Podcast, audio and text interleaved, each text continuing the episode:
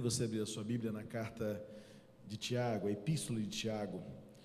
Estamos caminhando nela já há alguns meses, como eu tenho dito, sem pressa, se preciso for, versículo por versículo, para extrair desta epístola tão atual valores e princípios práticos para uma vida madura. Maturidade não tem nada a ver com idade, não tem nada a ver com conhecimento adquirido, nem mesmo com algumas experiências. Maturidade tem a ver com a maneira como nós agimos e reagimos às circunstâncias. É o que Tiago mostra em toda a sua epístola.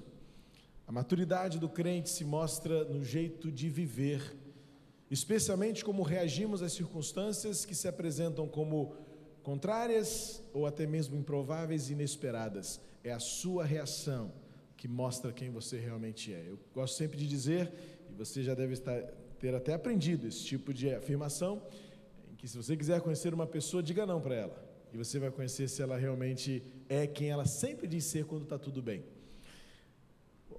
A carta de Tiago foi escrita aos chamados cristãos da, da diáspora, não é? O apelido dado àquele movimento em que os cristãos, fugindo da morte, fugindo dos açoites, fugindo dos coliseus, fugindo das prisões, foram levados e espalhados. Diáspora é o sentido do espalhamento dos cristãos em sua época, e o livro de Atos vai dizer que eles, por onde passavam, davam testemunho da graça de Jesus.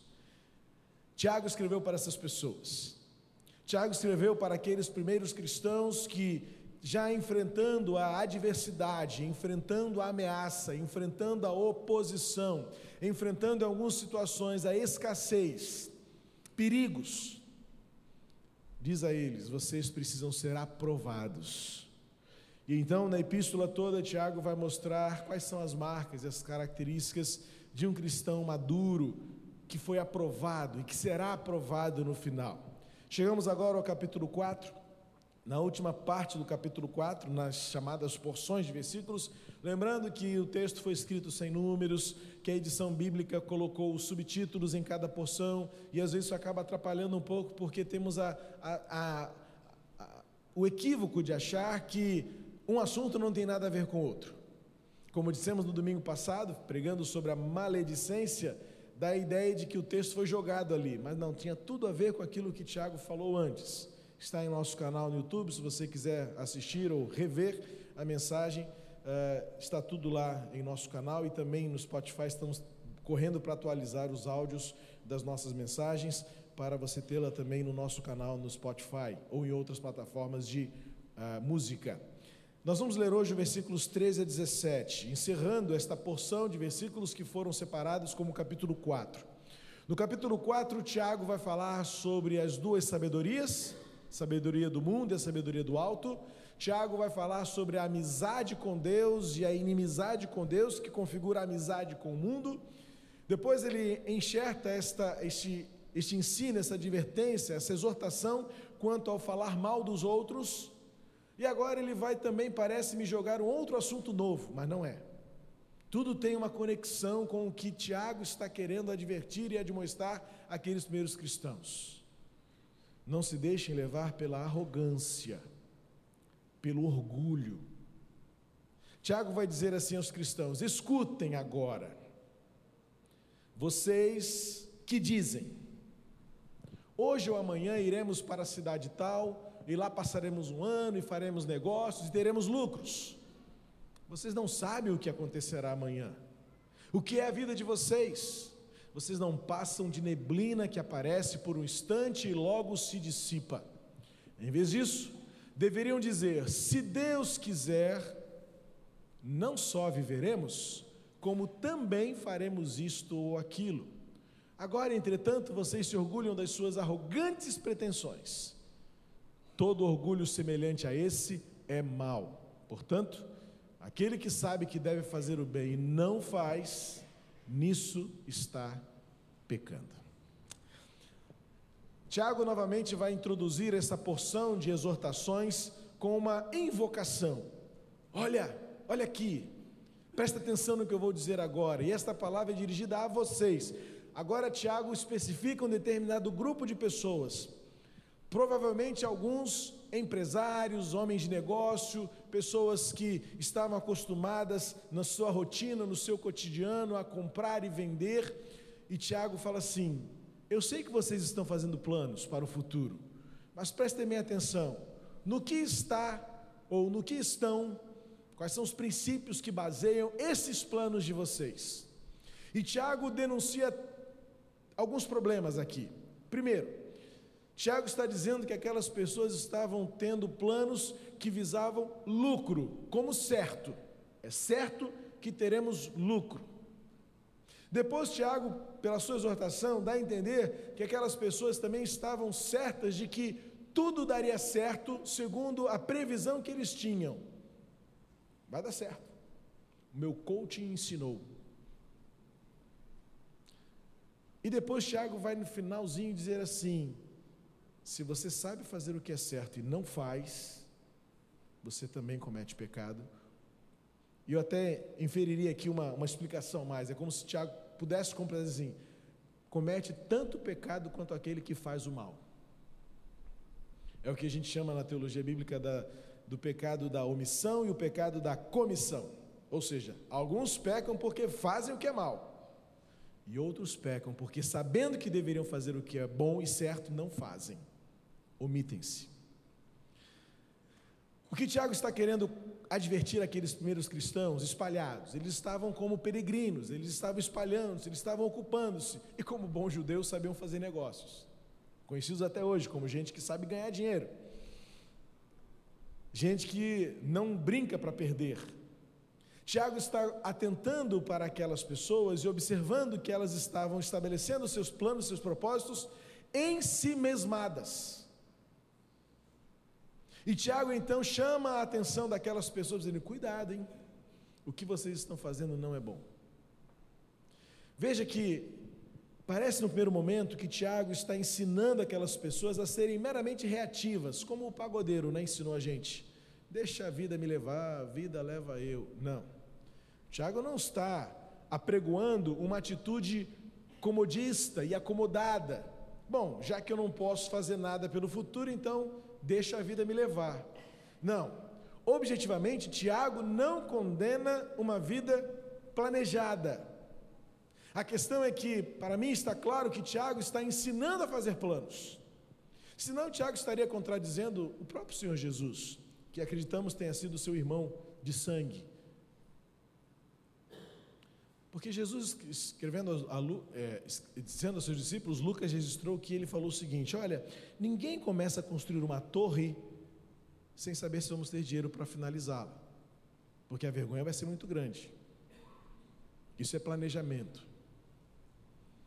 É por isso que a gente nem construiu janelas do Natal esse ano, porque a gente, quando foi fazer a conta, viu que não ia ter dinheiro para fechá-la. Ano que vem a gente continua, a gente começa, a gente, a gente recomeça. Porque a gente não pode dar um passo maior do que a gente está prevendo. Isso é discernimento, isso é cuidado, isso é zelo. Tiago não está dizendo que a gente não deve fazer planos. Ou seja, arrisque-se, deixa a vida levar, ou então entrega para Deus. Não. Tiago não estaria contradizendo Jesus que nos ensinou a ter uma vida planejada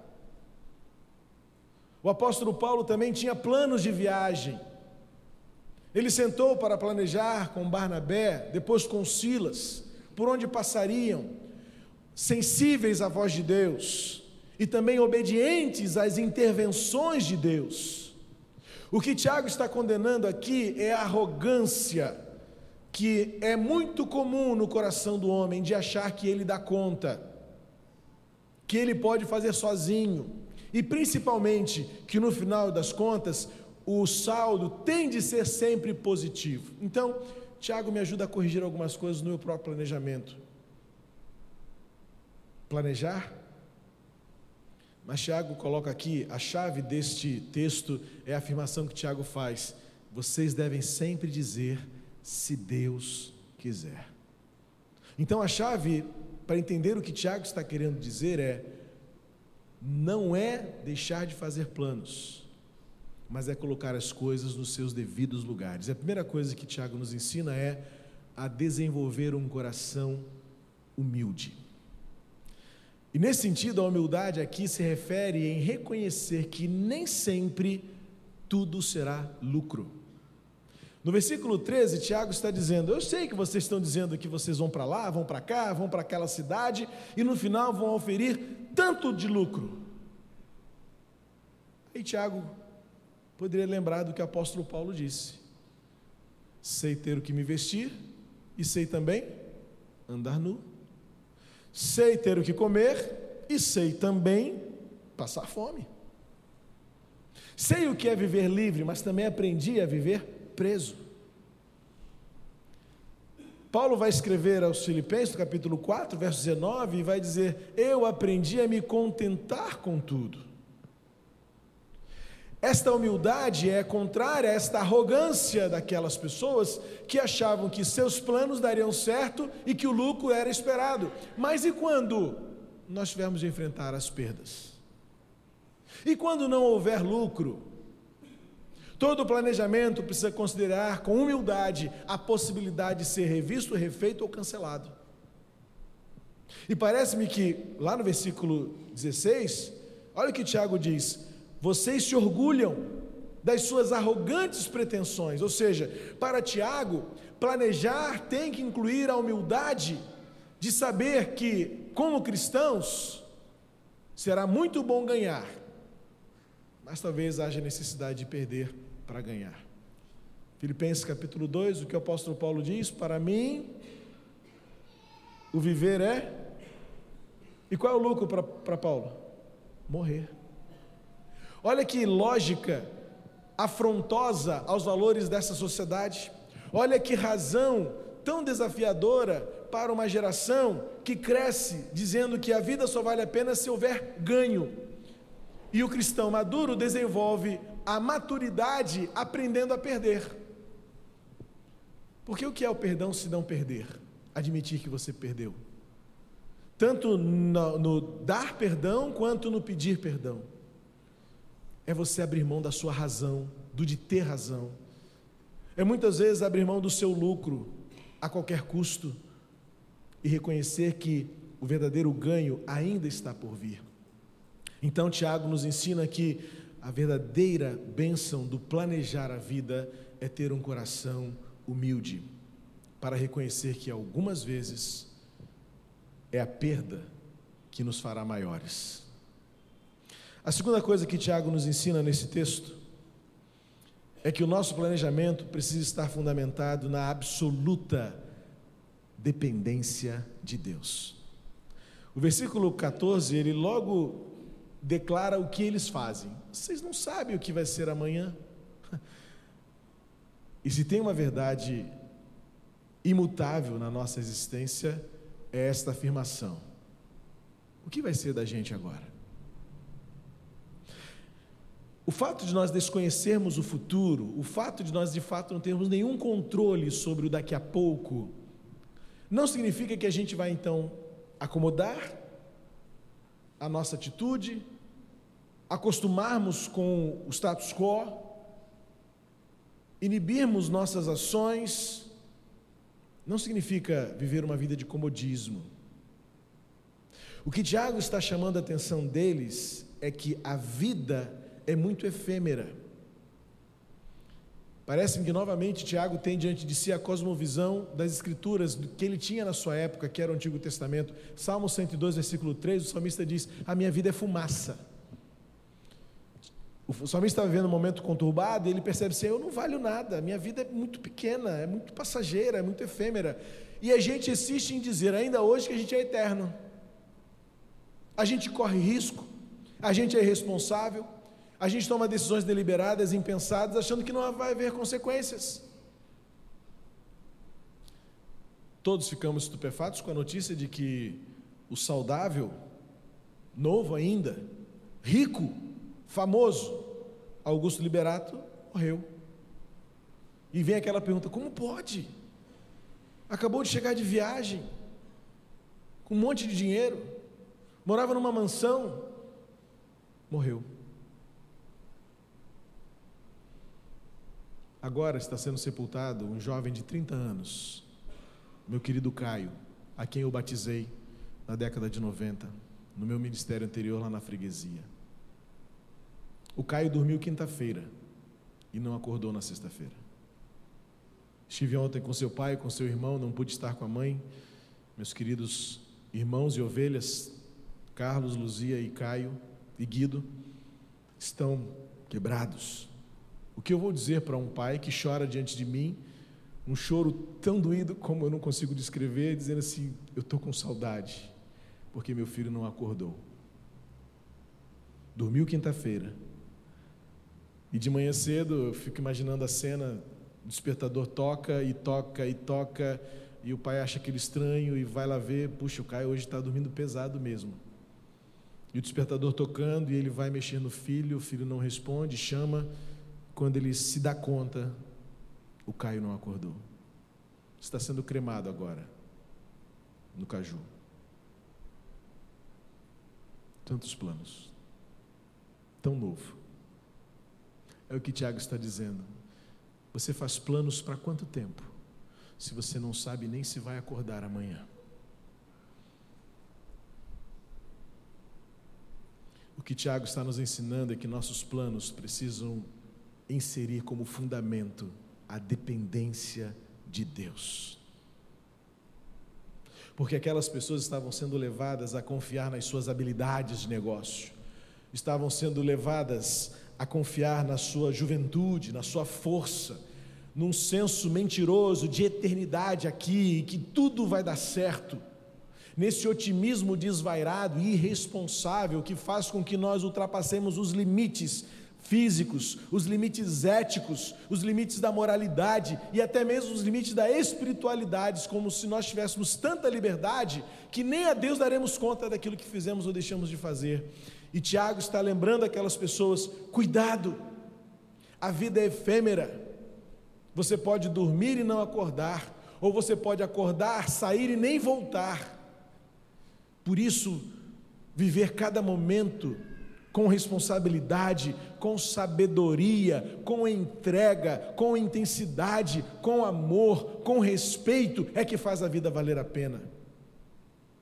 É saber que no saldo, no que restar, no, no, equilíbrio das contas, no balanço do ano, o que vai valer a pena é aquilo que de fato representou na eternidade.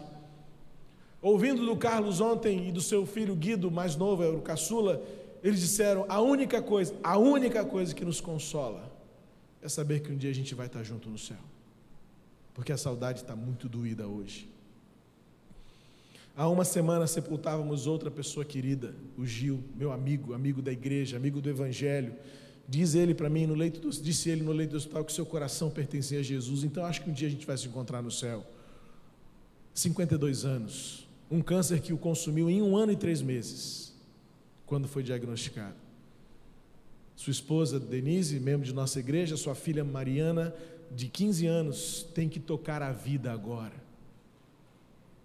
Quais eram os planos que sustentavam o seu futuro?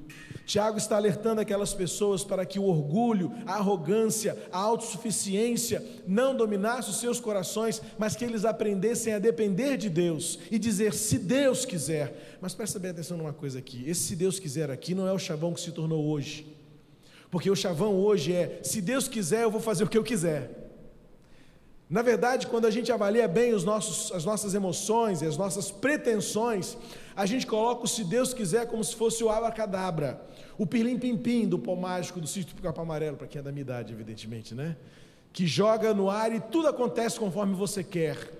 Os seus pensamentos positivos, pense positivo, como a farsa dos coaches hoje estão semeando no coração de uma geração frustrada, porque as coisas não acontecem assim, porque de fato é só se Deus quiser. Mas esse se Deus quiser tem um detalhe importante: dizer se Deus quiser é também dizer e considerar e se Deus não quiser. Quando você diz se Deus quiser, você está se sujeitando à vontade objetiva de Deus, porque se Ele também não quiser, Ele não deixará de ser Deus, Ele não deixará de amar você. Quando Tiago está dizendo se Deus quiser, significa que se Deus não quiser, Ele continuará me amando. Eu posso não ter lucro, eu posso perder, eu posso morrer, mas a vida com Cristo é que é o lucro verdadeiro. Quando Jesus nos ensinou a entregarmos-nos por inteiro, tomar a sua cruz e segui-lo, ele estava dizendo que considera a vontade de Deus acima de todas as coisas. E é o que ele quer que nós façamos também.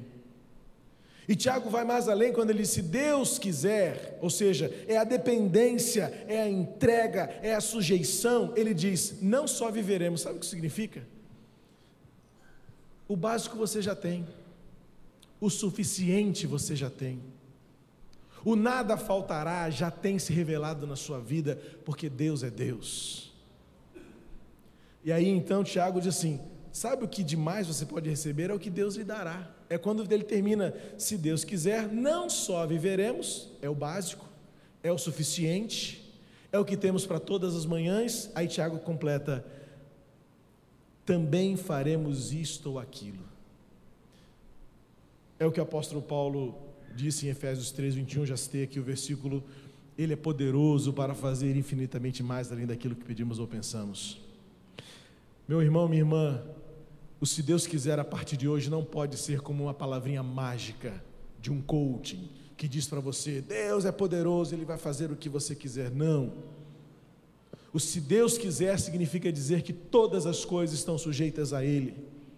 E é ter a certeza e a fé, a entrega, dizer: se Deus quiser, Ele é Deus. E se Deus não quiser, Ele continua sendo Deus. Faça planos, mas mantenha-se humilde Faça planos, mas dependa de Deus. E por último, faça planos e escolha sempre o caminho do que é correto. É como ele termina o versículo 17: Aquele que sabe fazer o bem e não faz, comete pecado. Parece-me que Tiago apela para a consciência, ou seja, assim como não existe aquela liberdade absoluta, nós já refletimos sobre isso, ninguém é livre em absoluto. Todos nós temos um limite, há uma lei universal, há uma lei que rege todas as coisas, que me estabelecem limites, limites de altura, limites de velocidade e também limites de consciência. Tiago está apelando aqui para a consciência porque é nato em todos nós. Nós nascemos com um princípio de moralidade, em que você sabe que há coisas que não devem ser feitas, há palavras que não devem ser ditas, há caminhos que não devem ser trilhados, há decisões que não devem ser tomadas. E Tiago diz: se você insistir em fazer o que não deve ser feito, é pecado. Ou também, se você se negar a fazer o que deve ser feito, isso também é pecado. A inversão dos valores, a negação da consciência, isso também é pecado. Isso também nos leva à destruição.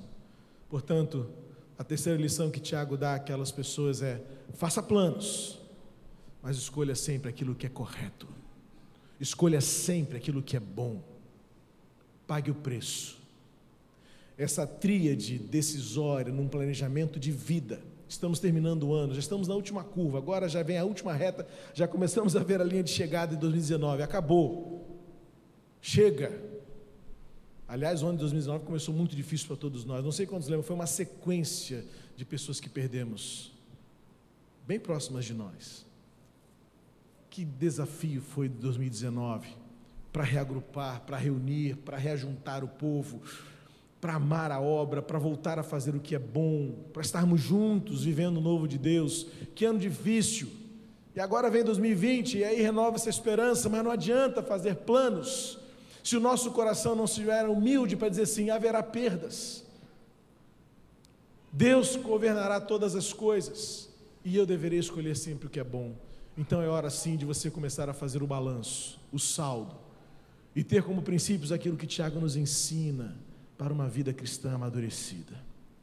Faça planos, mas escolha ser humilde, considerando que as perdas deste mundo representam lucros para Deus. Faça planos, mas coloque Deus como fundamento de tudo aquilo que você fizer. Se quiser, Ele é Deus. Se Ele não quiser, Ele continua sendo Deus. E faça planos, escolhendo sempre fazer o que é bom, fazer o que é certo, para não cometer pecado.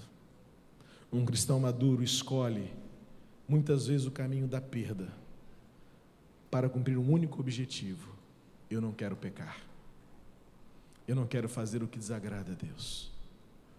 Parece-me que agora Tiago conclui todo um pensamento que começou lá no capítulo 3, no uso da língua, na sabedoria do alto e na malandragem do mundo, na amizade com Deus ou amizade com o mundo, que são experiências excludentes, e ele termina então: escolha fazer o que é certo. Vença a arrogância.